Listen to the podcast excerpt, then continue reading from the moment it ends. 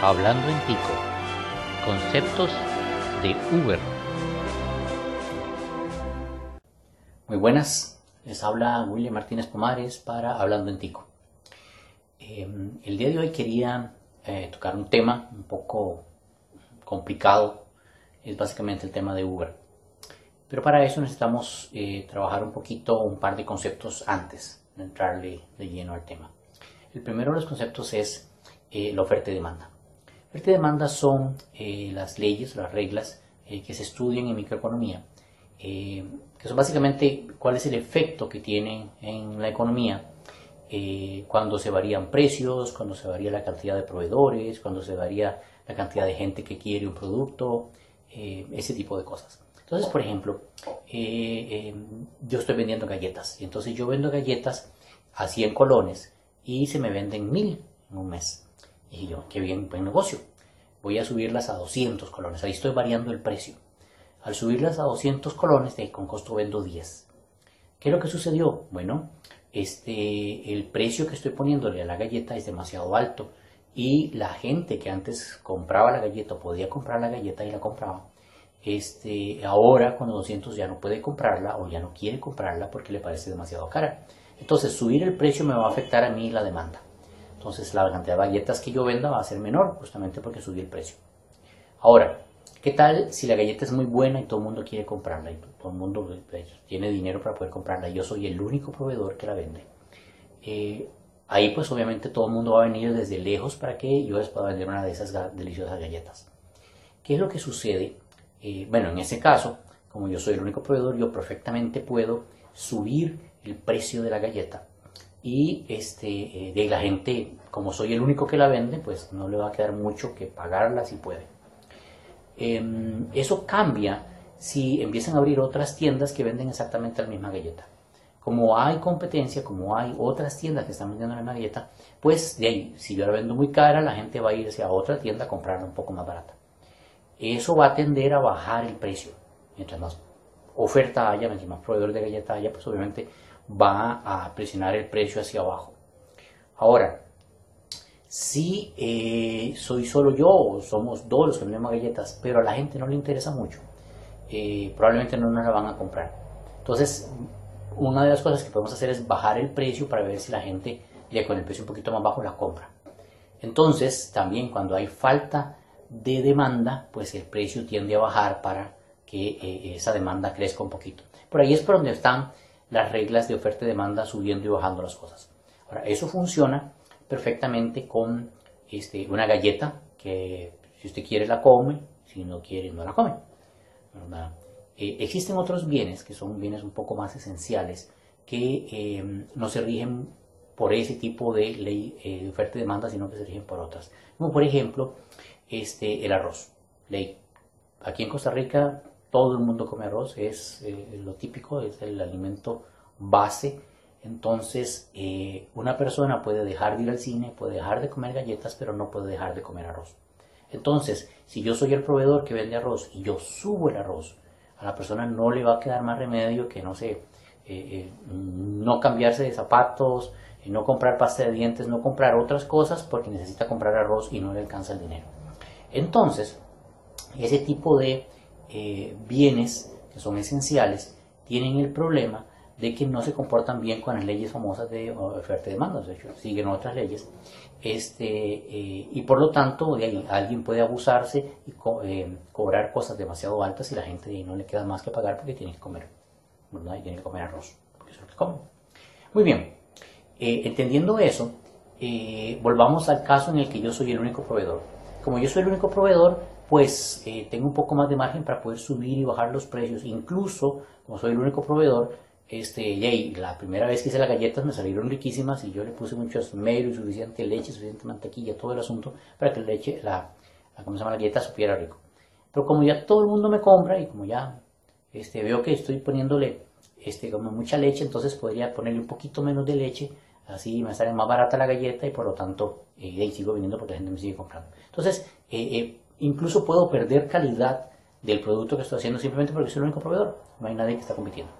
Ahora, si yo tuviera un montón de gente que vende la misma galleta, ahí tengo problemas. Tengo que ver cómo hago para que me compren a mí y no le compren a los demás. Para hacer eso, una cosa es bajar el precio. Ahora no lo puedo bajar mucho porque de ahí tengo que este, recuperar lo que gasté en los huevos, la leche, todo lo que se hace la galleta.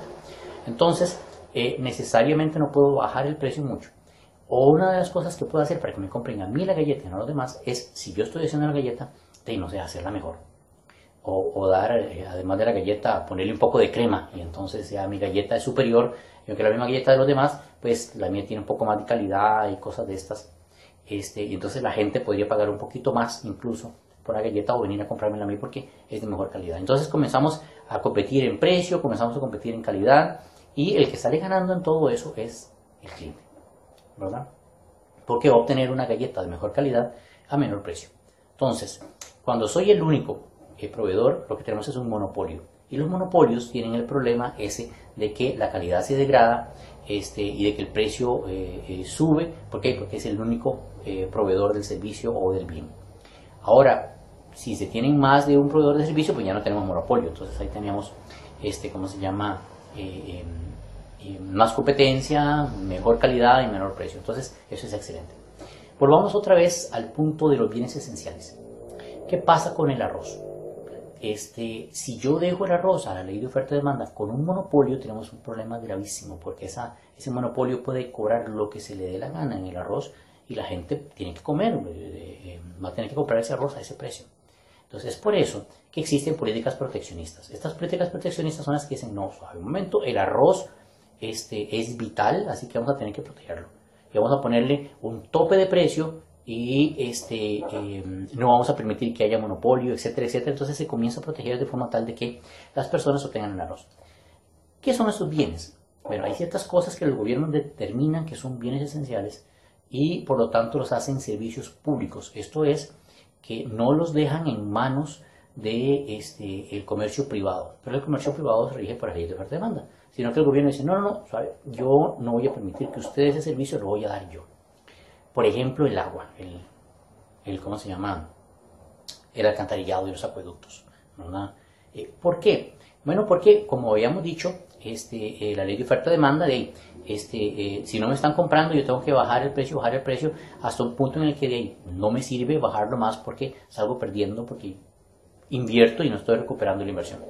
Entonces, si yo pusiera una compañía, ¿verdad? Y le dijera, vea, eh, usted está libre para poder este, eh, poner todas las tuberías y los acueductos y todo el asunto. De la compañía pondría acueductos y los pondría en pueblos numerosos donde mucha gente va a comprar agua y le va a pagar y entonces eh, recupera la inversión.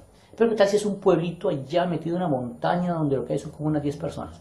Subir un tubo hasta allá es un platal, ¿verdad? Más la presión, más toda la logística para poder llevarle agua a esas 10 personas. Y esas 10 personas no van a consumir la cantidad de agua para poder pagar toda esa inversión. ¿qué es lo que ocurre? La compañía probablemente no va a tirar el tubo hasta allá. Y ahí tenemos un problema, porque entonces vamos a tener a 10 personas que necesitan agua y que no la van a tener porque no es rentable para la compañía. Entonces, ¿qué es lo que hace el gobierno? El gobierno dice, no, para evitar ese tipo de problemas lo que voy a hacer es, yo voy a poner las tuberías y yo soy el que voy a hacer el, esa compañía. Y de hecho, este, eh, no voy a tener ganancia, voy a vender el agua al costo, de forma tal de que la gente tenga el agua lo más barato posible y, este, ¿cómo se llama? Eh, eh, yo cubro el, ¿cómo se llama? la creación de las tuberías. Otra de las cosas que hace el Estado para eso es hacer subsidio. Subsidio básicamente es que este, si yo vendiera el agua al costo me costaría, no sé, 10 colones el litro. Pero entonces yo la vendo a 12 colones el litro. ¿Por qué los dos colones adicionales? Bueno, porque eh, los lugares donde hay mucho este, consumo de agua eh, em, me va a dejar un poquito de ganancia y con ese poquito de ganancia voy a poder llevar la tubería a donde hay muy poco consumo de agua. Entonces, los que más toman agua la ciudad central que tiene muchos habitantes están subsidiando el pago de este, servicio a los que casi no toman agua. Porque si los que casi no agua, o sea, el pueblito lejano, yo le cobrara este, para poder eh, pagar la tubería y todo eso, le salía el agua carísima. Entonces, em, ¿en qué se aplica eso? Eso se aplica en electricidad, eso se aplica en el combustible, este, eh, aquí no refinamos, pero el combustible eh, que llega a Punta Arenas debería ser mucho más caro por toda la parte de transporte y todo el asunto que el que se vende en la meseta central. Este, y así es en otros países. En otros países, dependiendo de donde usted esté, la gasolina es mucho más cara. Aquí no, aquí vale exactamente lo mismo, 10 colones eh, en todo el país. ¿verdad? Este, ¿Por qué? Porque se maneja ese tipo de subsidio. Muy bien, entonces sí, sale un poquito más cara. ¿Por qué? Porque nosotros pagamos un poquito más para que le pueda llegar gasolina y le pueda llegar agua a la gente que está metida en la montaña y que son solo 10. Perfecto. Así es como funciona y es por eso que el gobierno dice este servicio es público. Y porque necesita llegar a todo lado. Ahora bien, el gobierno a veces no lo logra. Por ejemplo, hay eh, comunidades que no tienen capacidad para poder llevar agua. Perfecto. Este, pero estas comunidades se organizan y dicen, no, vean, ¿sabe qué? Yo voy a construir el acueducto. Lo que tienen que hacer eh, es darme permiso, ayudarme, etcétera, etcétera. Y se pone un convenio con el gobierno y la comunidad es la que se hace su propio servicio, este, eh, cobra y todo el asunto, ¿verdad? Y el gobierno le está dando permiso para poder hacer eso.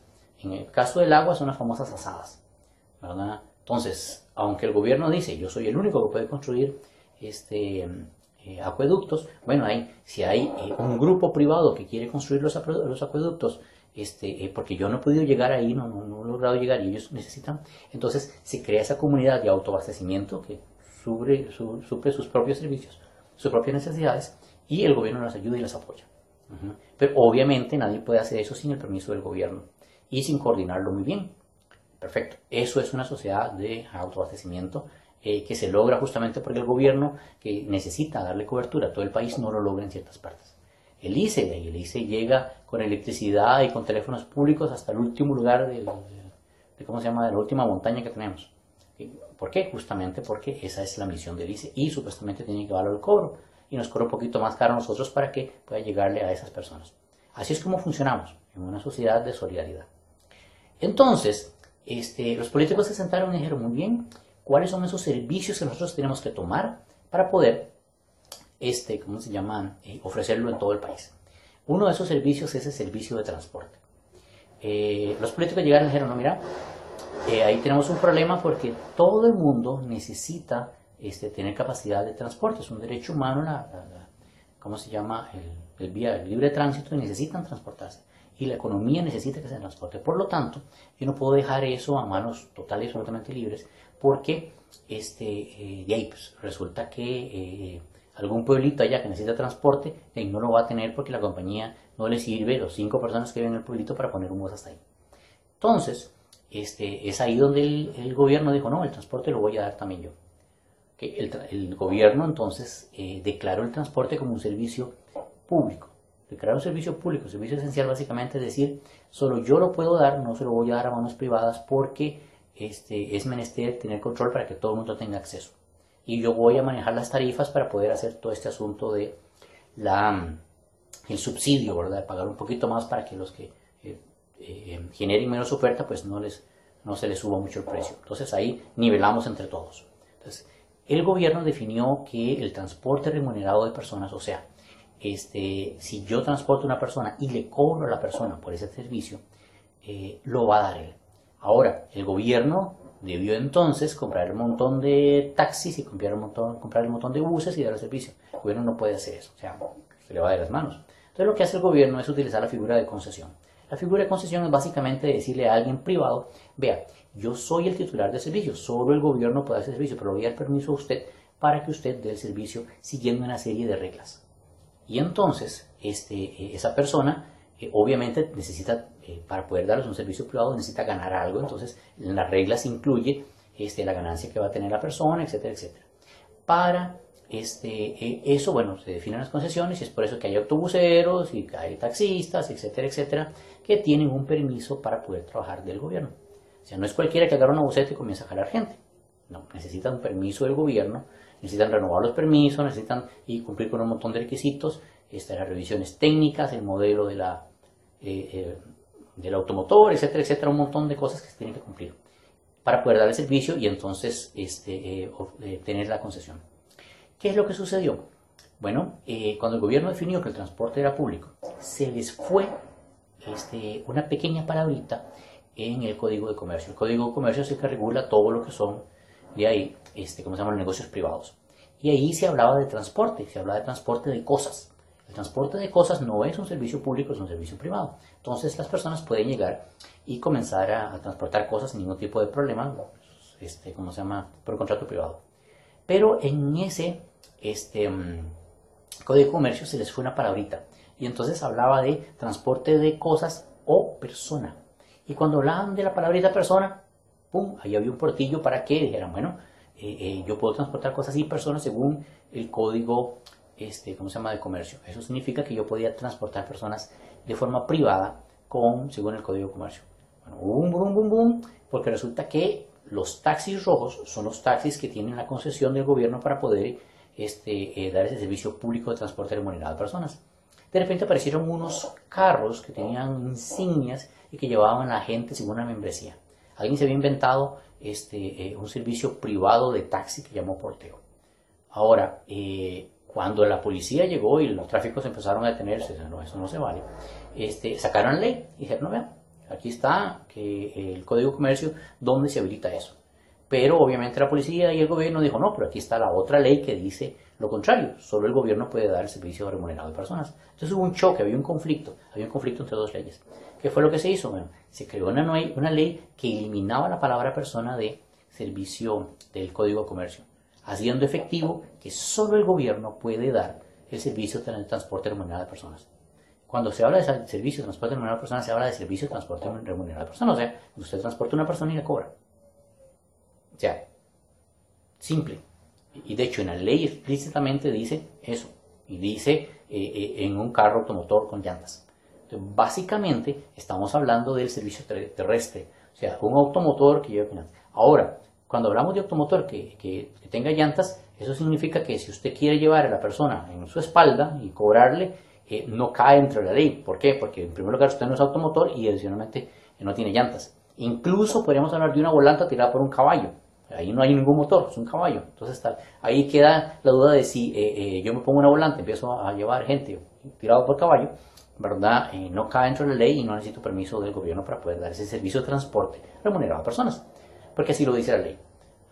Pero en este caso los porteadores tenían un carro que tenía motor y tenía cuatro llantas. Así que este, caía dentro del servicio que puede dar solo el gobierno. Entonces, esta ley eliminó la palabra persona para que efectivamente este, quedara por fuera completamente esta idea de servicio remunerado de personas privado. Eso no existe. No existe porque se eliminó este, explícitamente con esas leyes.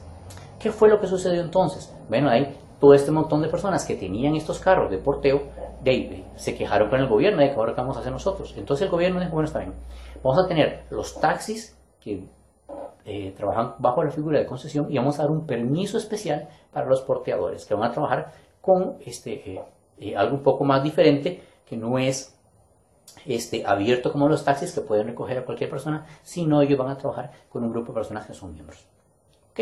Perfecto. Entonces los porteadores tienen ese permiso, un permiso de poder este, eh, transportar personas remuneradas, no bajo concesión, sino bajo permiso, siempre y cuando esas personas sean miembros de este, eh, o, clientes especiales con un contrato especial de porteo. ¿Qué fue lo que sucedió?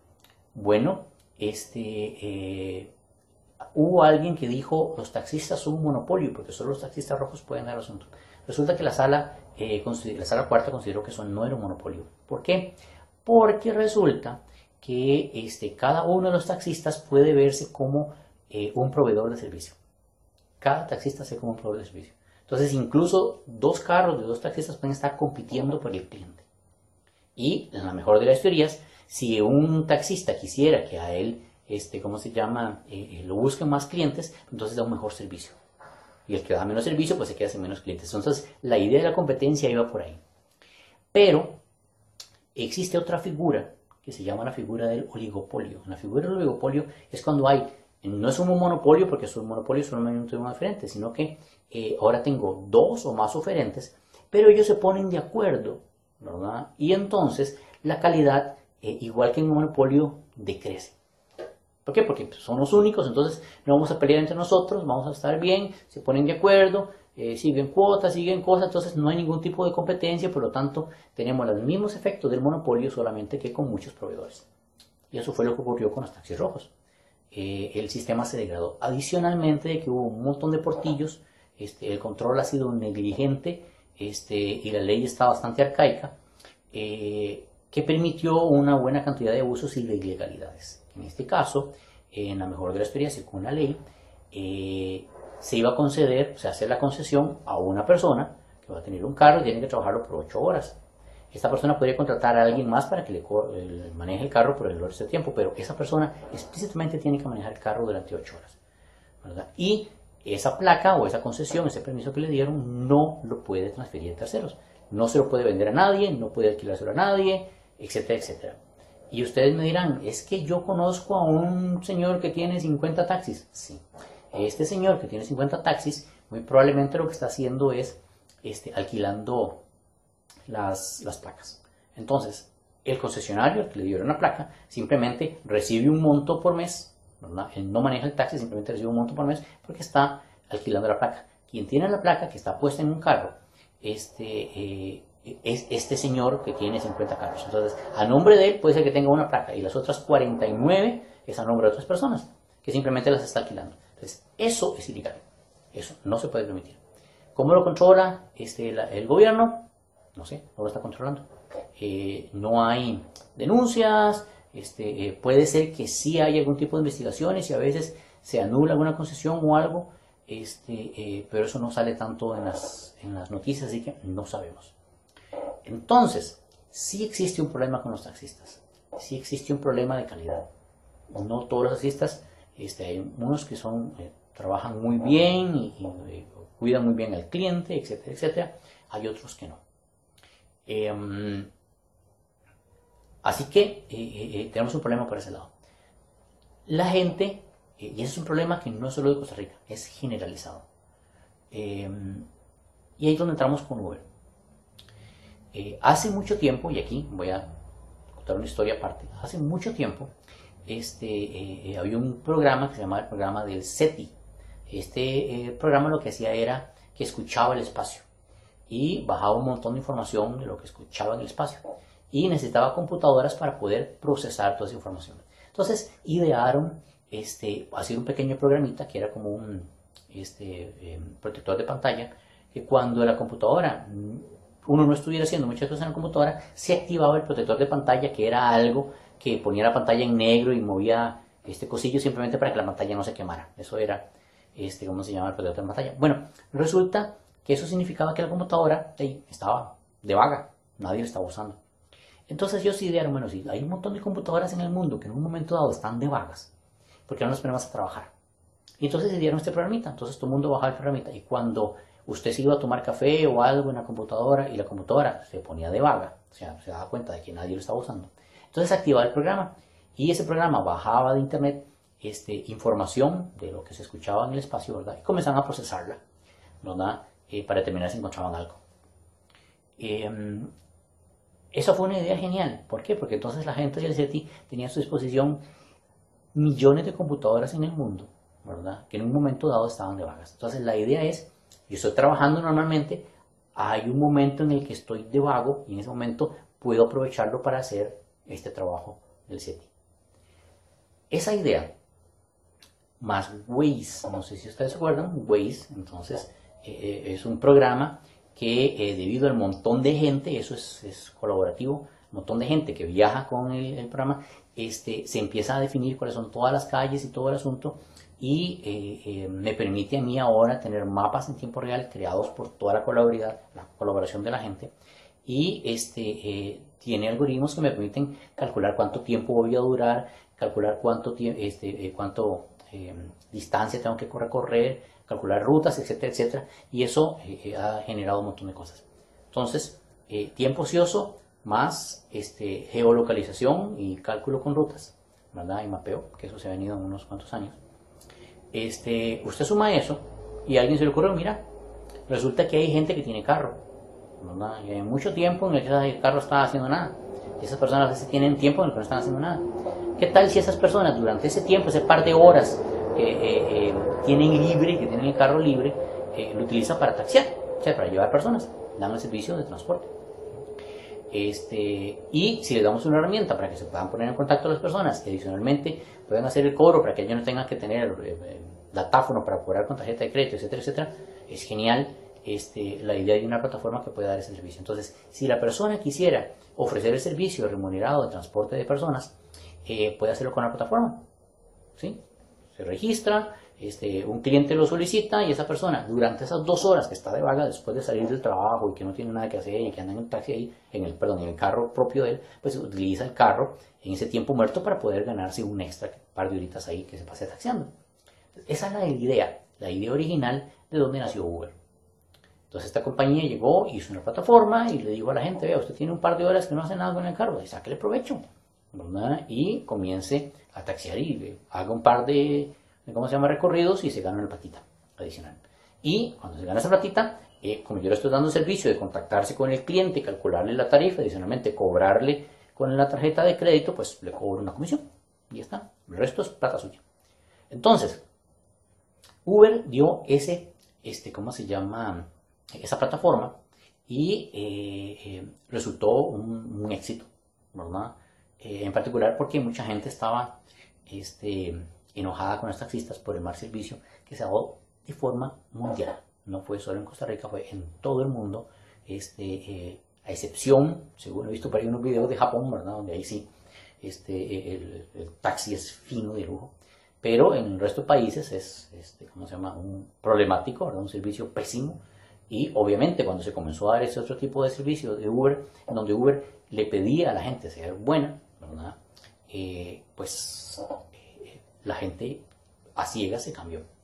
Eh, otra de las cosas que tiene Uber es que el, las taxistas usualmente son regulados. El ser regulados tienen una tarifa y esa tarifa incluye, ¿recuerdan? tenemos nosotros, ¿verdad? Una tarifa un poco más alta para poder este, cubrir los, los gastos de, de, ¿cómo se llama?, de otros lugares que no tienen y tener más cobertura. Eh, eh, Uber no tiene ese problema. Entonces Uber puede poner estas reglas bajas. Y eso le permitió entrar en muchos países este, eh, por el descontento de la gente, por las, ¿cómo se llama? las tarifas bajas y porque encontraba mucho tiempo ocioso en los países. Entonces fue un éxito fue un éxito en todo lado. Em, en algunos lugares este, Uber ha bajado tanto el precio que tiene pérdidas, pero eso ya es otra discusión que podemos hablar en, otro programa. Ahora, eh, creo que sucede en Costa Rica. Bueno, como habíamos dicho, el único que tiene permiso para poder dar servicios de transporte remunerado de personas es el gobierno. Y el gobierno le da permiso de concesión a cierta cantidad de gente, que están contados y están registrados. Entonces, eh, cualquier persona que quiera dar un servicio remunerado a personas no lo puede hacer. Si lo hace, está en ilegalidad, está ofreciendo servicio de forma ilegal muchos este, eh, abogados y gente que uno dice, esta persona sabe, salieron con un montón de cosas que nada que ver, salieron diciendo que el TLC este, eh, permitía eso, falso, el TLC tiene este, excepciones y la excepción es muy clara donde dice que los servicios remunerados de transporte de personas no están incluidos en el TLC, así que eso es mentira, el TLC no cobija este tipo de este, ¿cómo se llama? Incursión. Adicionalmente decían, no, porque esto es un contrato privado. Falso, los contratos privados, como ya vimos, se eliminaron explícitamente con una ley. De hecho, tan es así que lo sabían que llevaron un recurso en, una acción de constitucionalidad sobre esa ley que eliminaba la palabra persona del Código de Comercio. Y la Sala Cuarta le dijo no. Entonces, la palabra persona sigue eliminada del Código de Comercio y no se permiten este transporte de personas con contratos privados. Eso no existe. Ahora, también entraron diciendo que eran una comunidad de autoabastecimiento. Como ya vimos, tienen que tener permiso igual del gobierno, coordinación del gobierno como las asadas. No es que simplemente digan, se inventan la, comunidad y ya está listo. No, tienen que coordinar, porque el servicio, este, el dueño del servicio es el gobierno. Entonces, por todo lado donde se vea, este, el, servicio de transporte remunerado de personas sin permiso es ilegal. Ahora bien, eh, lo que hace el chofer Uber es, eh, hace un contrato con Uber y le dice, con este contrato yo me hago miembro, ¿verdad? Y este, puedo hacer uso de la aplicación para poder encontrar clientes, que la aplicación me calcule la ruta, me calcule el costo y pueda pagar con la aplicación. ¿qué es lo que sucede? Bueno, luego de haber pagado, este, esa plata la obtiene Uber. Eh, Uber carga la tarjeta, ¿verdad? Sus bancos. Luego ese dinero, menos la comisión que se va a dejar Uber por el servicio, se le pasa al chofer. ¿Es el chofer empleado de Uber? No. Uber no tiene en su planilla al chofer. Uber no le paga ningún tipo de prestación al chofer, no le va a pagar este, cesantía, no le va a pagar vacaciones, no le va a pagar absolutamente nada de eso, no le va a pagar el seguro, y las cuotas de la caja, nada de eso va a ser Uber porque el chofer no es este, empleado de Uber. El chofer está pagándole a Uber por un servicio, como cuando usted paga por Netflix. Básicamente es exactamente lo mismo. Usted tiene su aplicación y usted paga por el servicio que le está dando la aplicación. Eso es lo que hace el chofer.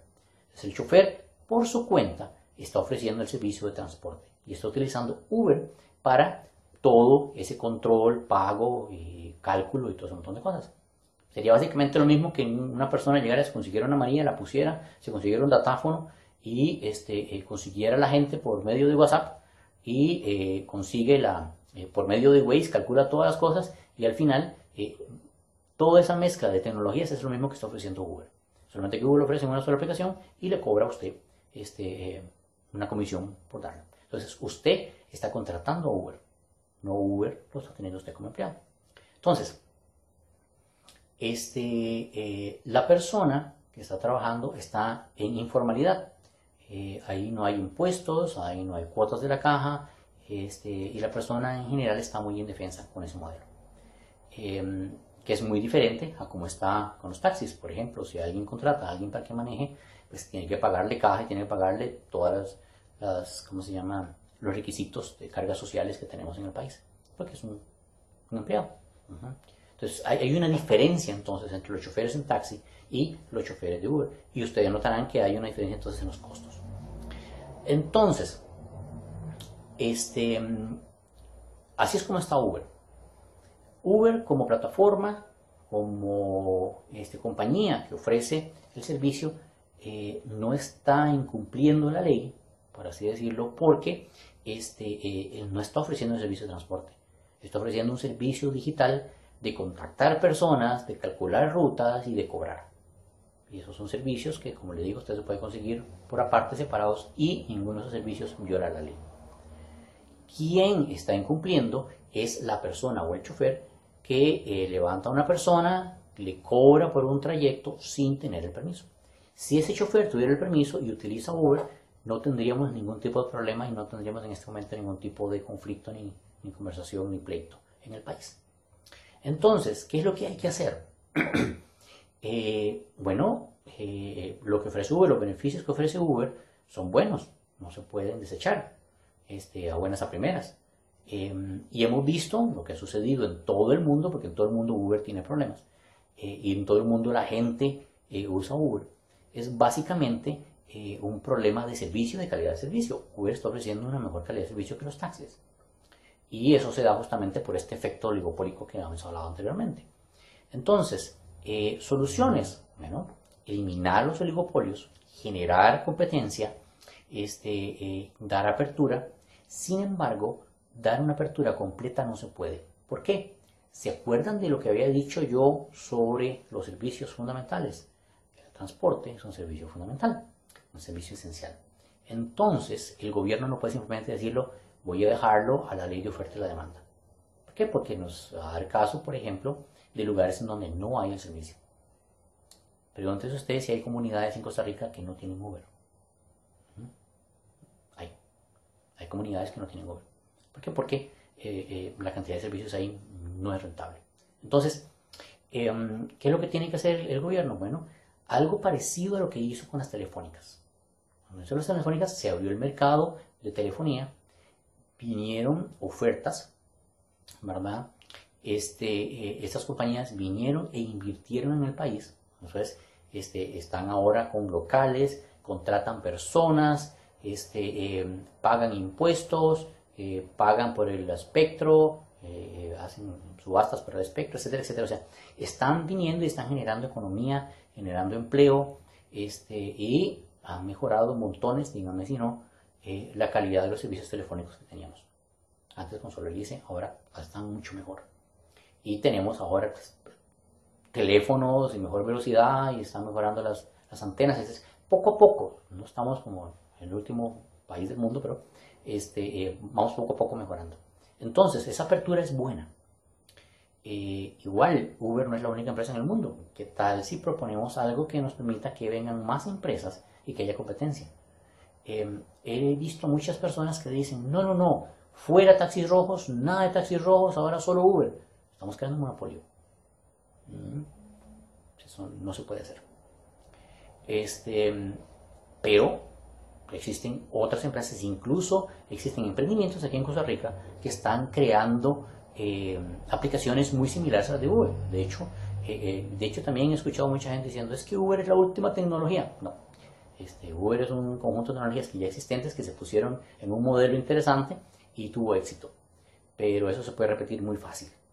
no lo crean. O sea, no, es que Uber es el único que tiene esa tecnología. Es una receta secreta de, de, 14 especies y solo ellos. Bueno, no cualquiera puede repetirla e, incluso hay emprendimientos en el país que lo están haciendo. Así que se puede poner bonita la competencia. Este, eliminando un montón de trabas de los taxis rojos, incluso los mismos taxis rojos podrían competir. Y eso mejoraría la calidad. Bueno, limpieza de este, ciertos individuos y ciertas mafias que están en la parte de los taxis rojos que se pueden eliminar, que también se están dando en Uber. No crean que no, hay personas que tienen flotillas de carros Uber, también lo hay. Entonces, ese tipo de cosas con un poquito de control se pueden eliminar, ¿verdad? Eh, para que la gente eh, tenga realmente un trabajo. Entonces, los choferes Uber van a, eh, dejarían de estar siendo ilegales, clandestinos, sin cuotas en la caja, sin prestaciones, sin vacaciones y se convertirían en empleados, ¿verdad? Este, con todas las cargas sociales y con todos los derechos que da la ley costarricense. Pero para eso necesitamos hacer ciertos cambios este, que me permitan, por ejemplo, que estas compañías con estas plataformas puedan venir, registrarse en el país para dar el servicio, que se puedan registrar los, los, diferentes proveedores, en este caso serían todos los taxistas, eh, porteadores y cualquier otro carro que tenga que tener. Puede ser que, eh, según el estudio que hagan los, los expertos aquí en Costa Rica, digan, no, no se puede dejar al libre, que todo el mundo que quiera pueda meterse, no vamos a tener que tener alguna cuota este, de personas eh, de carros que puedan estar dando el servicio en algún momento dado. Eh, tiene que asegurarse que haya cobertura, o sea, que eh, haya taxistas también en zonas alejadas donde no hay tanta gente, este, etcétera, etcétera. Y ah, también, por ejemplo, para que no haya competencia desleal, este, y debido a que tenemos un sistema este, de subsidios y solidarista, pues entonces habría que tener algún tipo de control de precios no tanto decir este es el precio, ¿verdad? Y eso vamos a seguir, pero tal vez eh, eh, un poquito más abierto, más flexible, como se inició con las telefónicas, ¿verdad? Que tenía un tope arriba, un tope abajo y las telefónicas podían andar, andar en ese momento ahí este, fluctuando. Incluso me daría espacio para poder crear servicios nuevos que nos están dando. En este momento usted sube a taxi, todos los taxis son iguales. Si usted le tocó un taxi, un Coraxi de los más nuevos, pues entonces, o si usted le tocó andar en el, en el famoso taxi este, Mercedes-Benz que andaba en San José, también, Pero entonces podría darse, por ejemplo, este, un servicio diferenciado, eh, como se da en otros países. O sea, usted puede contratar un taxi eh, corriente, en este caso un sedán corriente, o puede contratar un, carro grande, ¿verdad? Este, o un carro lujoso, ¿verdad? Eh, para alguna de las, de las ¿cómo se llama?, de los transportes.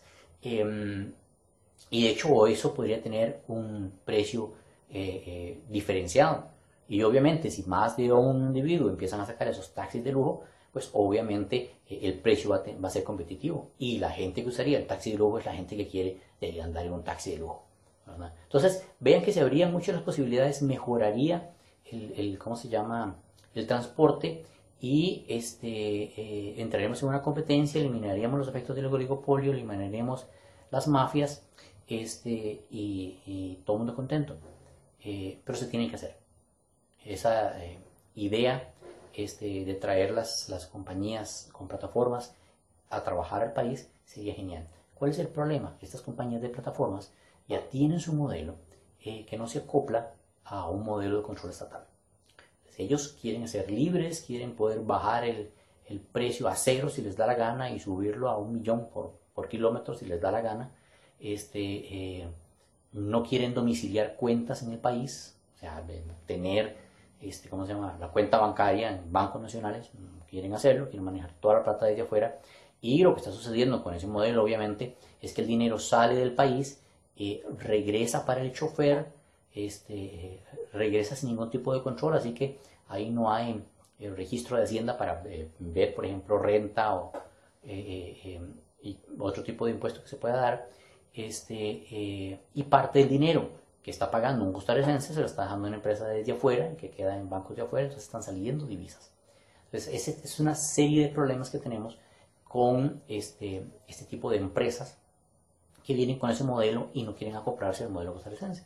Entonces, si la empresa viniera, este, eh, montara todas las operaciones acá, con las transacciones en colones acá, este, y obviamente obtiene ganancia que es acá, que después puede ser exportada, si ellos quieren, este, eh, no hay problema en eso, pero entonces que la ganancia que se está generando acá y se está poniendo acá, en bancos acá, obviamente va a estar grabada por los, los impuestos de acá, etcétera, etcétera, una serie de cosas eh, que se tienen que manejar sutilmente en la parte económica, que dan a esa empresa em, como se llama, posibilidad de invertir aquí y generar ganancia aquí y generar empleo aquí y obtener ganancia ellos y llevársela. Este, a como está trabajando ahora, estamos perdiendo nosotros, está perdiendo el chofer, está perdiendo todo el mundo, eh, porque no hay ningún tipo de control.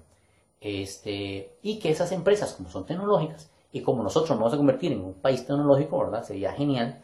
Este, eh, los reportes de esas empresas para poder llevar estadísticas y cosas se podrían hacer directamente. Igual como está haciéndose ahora con la factura digital, que cuando usted hace la factura digital manda la información inmediatamente a Hacienda y Hacienda se está dando cuenta eh, de la economía, cómo está funcionando genial, eso sería genial si estas plataformas, dependiendo de los viajes y todo el asunto, brindan información al país, a un centro, ¿verdad? Informática más, eh, este, ¿cómo se llama? Eh, fortachón y robusto, este, información sobre un montón de cosas, sobre presas, sobre precios, sobre costos, sobre gasto de gasolina, este, que permitan tomar decisiones para poder hacer ajustes en salarios este, de la forma más dinámica, eh, salarios, en ajuste en el costo de, de, las tarifas, ¿verdad? De una forma este, más dinámica. Entonces, sería ganar, ganar. Con competencia, con mejor servicio, etcétera, etcétera. Entonces tenemos la oportunidad de poder hacerlo. ¿Verdad? Eh, lo que no podemos hacer son ninguno de los dos extremos que se están presentando en este momento. Uno es, echemos a Uber y dejemos las cosas tal y como están. No sirve.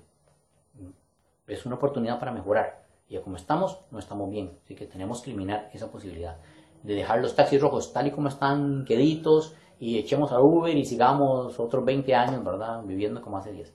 No, eso no, este, eh, no es viable eh, eh, y no es recomendable. Lo otro que están pidiendo nosotros es, echen los taxis rojos, elimínenlos, échenlos a la calle y dejemos solo a Uber, que Uber sea amo y señor de todo el país. Tampoco. Eso sería peor, porque este, dejaríamos indefensos a los choferes de Uber, dejaríamos este, ¿cómo se llama? Eh, salir un montón de control, no obtendríamos ningún tipo de beneficio, no hay inversión, este, eh, no hay ingreso de divisa, más bien hay este, ingreso de divisa, entonces sería pésimo. O sea, esa idea es, total y totalmente desechable. Lo que necesitamos es algo intermedio que nos permita al país ganar, al consumidor ganar y a todo el mundo ganar. Este, y si Uber quiere, puede participar, si no quiere, pues se va. Hay otras empresas en el mundo que pueden estar haciendo, incluso, como les dije, este, emprendimientos locales que podrían dar el mismo servicio y no se ve en detrimento ninguno de este, eh, em, los clientes que tienen ahora. Serían, solamente que no se llamaría Uber, se llamaría eh, Willy Taxi y, este, ¿cómo se llama? Daría un servicio de primera, etcétera, etcétera, por un costo adicional y este, estaría cumpliendo con todas las leyes del país, eh, siguiendo todos los controles y modernizando todo. Entonces, eso es a donde tenemos que llegar y esa es la situación que tenemos en este momento. ¿Qué es eh, ya para terminar, lo que está haciendo el gobierno. Bueno, como ya les dije, este, eh, eh, el contrato que hace el chofer con Uber, digamos que es un contrato privado donde el chofer le está pagando a Uber por el servicio que ya les mencioné, el servicio de contactar a un cliente, de promocionarse, el servicio de calcular rutas, el servicio de calcular tarifa y el servicio de, de cobrar. Todos esos servicios totales son totalmente legales, no hay ningún tipo de problema con ellos. Entonces, ese contrato privado está bien y el gobierno no puede evitarlo, o sea, código comercio, ¿verdad? Lo que el gobierno sí este, tiene que tener cuidado es que el chofer, cuando levanta a una persona y la lleva y le cobra, está ejerciendo un servicio remunerado de personas y eso solo el gobierno lo puede dar y si esa persona no tiene permiso está, con, está este, en ilegalidad. Y el, gobierno, cuando hablo de gobierno, es todo el gobierno, eh, está en obligación de evitar eso. ¿Qué es lo que ocurre si no lo evita? ¿Qué es lo que ocurre si dice, por sí, la gente está contenta que sigan haciendo cosas ilegales? Bueno, está poniendo en, este, ¿cómo se llama? Eh, desprotegiendo a los choferes. ¿verdad? Porque ahí entonces no hay cargas sociales y un montón de cosas que eh, deberían estar yendo ahí. Está fomentando la informalidad, porque estas personas están informales. o sea, y cuando quiero eh, obtener em, ganancias fiscales y mejora fiscal, yo necesito sacar a la gente de la informalidad y ponerlos en la parte formal, ¿verdad? Con todas las cargas sociales y todo el asunto. Entonces, si lo dejamos así, estamos perdiendo todo eso. Adicionalmente, se están perdiendo divisas. Este, eh, y lo peor de todo, cualquier compañía que venga acá que dice, mira, que hay una ley que me va a proteger si alguien comienza a hacer, este, eh, ¿cómo se llama? Actividades desleales, ¿verdad? De competencia desleal. Pues llegan y dicen, mira, y los taxis que, el taxi del gobierno, que está siendo protegido por el gobierno, llega a una empresa, comienza a hacer, este, em, ¿cómo se llama? Eh, tácticas desleales, bajando precio y todo el asunto, ¿verdad? Este, y ofertas y todo fuera de la ley porque servicio de personas está regulado por ley y el precio está regulado por ley y este, este grupo de personas están violentando la ley y el gobierno no hace nada y les dice está bien, una palmadita en la espalda, sigan haciéndolo, ahí tenemos un problema de seguridad eh, jurídica. Entonces cualquier empresa que va a venir aquí y va a decir, mira, es que en este país este, alguien llega, eh, hace, eh, ¿cómo se llama? Rompe la ley, el gobierno no hace nada, más bien da palmadas y les aplaude y les, y les ¿cómo se llama? ¿Cómo se llama? incita para que la gente tenga, pues, entonces no entro ahí. O sea, eh, mi empresa puede quebrar justamente si me hacen ese tipo de cosas. Entonces ahí no hay seguridad jurídica. Entonces tenemos un serio problema con eso. No sé si no han visto ese, este punto de vista, pero sí. El país tiene que hacer cumplir sus leyes. El país tiene que asegurarle a todas las empresas que van a venir del exterior que si aquí se dice que se hace A, se hace A. No es que aquí se dice se hace A, pero si viene una empresita X y quiere hacer B y entonces el país le dice, ah, está bien, está bien, haga X porque no importa. No, así no funcionan las cosas. Entonces se tienen que hacer cumplir. Ahora, puede ir el gobierno eh, ejecutivo, en este caso presidente y ministros, hacer algo, no mucho. Este, mm, lo que se tiene que hacer es este, eh, que los diputados o el gobierno presenten leyes para hacer los cambios, este, que los diputados presenten cambios y si se necesita atacar a Uber para que deje de hacer este, eh, lo que está haciendo, digamos que legalmente, pero eh, eh, pensándolo como que está incitando al, ¿cómo se llama? al delito, porque está diciendo a la otra gente, vea, vaya y lleve gente, no hay problema, cuando las leyes dicen que eso es prohibido, este, eso lo tiene que resolver no el presidente, no los diputados, sino eh, el Poder Judicial, en este caso un juez, bajo una denuncia donde está diciendo, mire, esta compañía está incitando a la gente a cometer cosas ilegales, entonces se ve si la compañía está haciendo eso o no. Entonces, así es como está, nadie lo ha hecho, el gobierno, eh, cuando hablo de gobierno en este caso es, el, presidente y los ejecutivos, los ministros, los ministros, no pueden hacer mucho, lo que pueden hacer es, para lo que hizo Luis Guillermo por medio del, Ministerio de Economía, ¿verdad? Eh, sancionar y decir al gobierno, gobierno, ustedes no pueden hacer, este, ¿cómo se llama? Ningún tipo de, de eh, ¿cómo se llama esto? Publicidad para Uber porque estaba promocionando algo que no es legal, o sea, no se puede hacer, eso no se puede hacer. Es básicamente lo que puede hacer el gobierno. O sea, no puede perseguir ni echar a Uber, ¿verdad?